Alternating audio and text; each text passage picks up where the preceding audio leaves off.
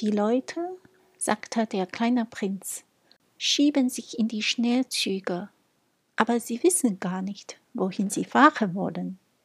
Nachher regen sie sich auf und drehen sich im Kreis.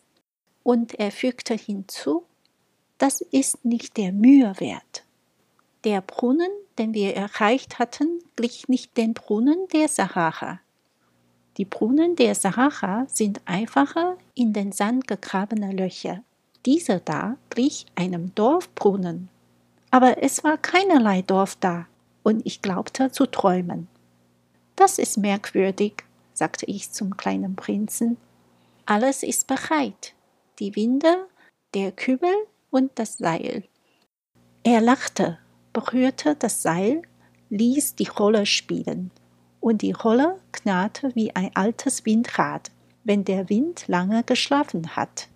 Du hörst, sagte der kleine Prinz, wir wecken diesen Brunnen auf, und er singt. Ich wollte nicht, dass er sich abmühte. Lass mich das machen, sagte ich zu ihm. Das ist zu schwer für dich. Langsam hob ich den Kübel bis zum Brunnenrand. Ich stellte ihn dort schön aufrecht. In meinen Ohren war noch immer der Gesang der Zugwinde, und im Wasser, das noch zitterte, sah ich die Sonne zittern. Ich habe Durst nach diesem Wasser, sagte der kleine Prinz. Gib mir zu trinken. Und ich verstand, was er gesucht hatte. Ich hob den Kübel an seine Lippen. Er trank mit geschlossenen Augen. Das war süß wie ein Fest, dieses Wasser war etwas ganz anderes als ein Trunk. Es war entsprungen aus dem Marsch unter den Sternen, aus dem Gesang der Rolle, aus der Mühe meiner Arme.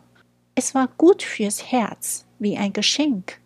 Genauso machten, als ich ein Knabe war, die Lichter des Christbaums, die Musik der Weihnachtsmette, die Sanftmut des Lächelns den eigentlichen Glanz der Geschenke aus, die ich erhielt. Die Menschen bei dir zu Hause, sagte der kleine Prinz, züchten fünftausend Rosen in ein und demselben Garten, und doch finden sie dort nicht, was sie suchen. Sie finden es nicht, antwortete ich, und dabei kann man das, was sie suchen, in einer einzigen Rose oder in ein bisschen Wasser finden. Ganz gewiss, antwortete ich, und der kleine Prinz fügte hinzu, aber die Augen sind blind. Man muss mit dem Herzen suchen. Ich hatte getrunken. Es atmete sich wieder gut. Der Sand hat bei Tagesanbruch die Farbe des Honigs. Auch über diese Honigfarbe war ich glücklich. Warum musste ich Kummer haben? Du musst dein Versprechen halten, sagte sanft der kleine Prinz, der sich wieder zu mir gesetzt hatte welches Versprechen? Du weißt, einen Maulkorb für mein Schaf. Ich bin verantwortlich für diese Blume. Ich nahm meine Skizzen aus der Tasche. Der kleine Prinz sah sie und sagte lachend, Deine Abendbrotbäume schauen ein bisschen wie Kohlköpfe aus.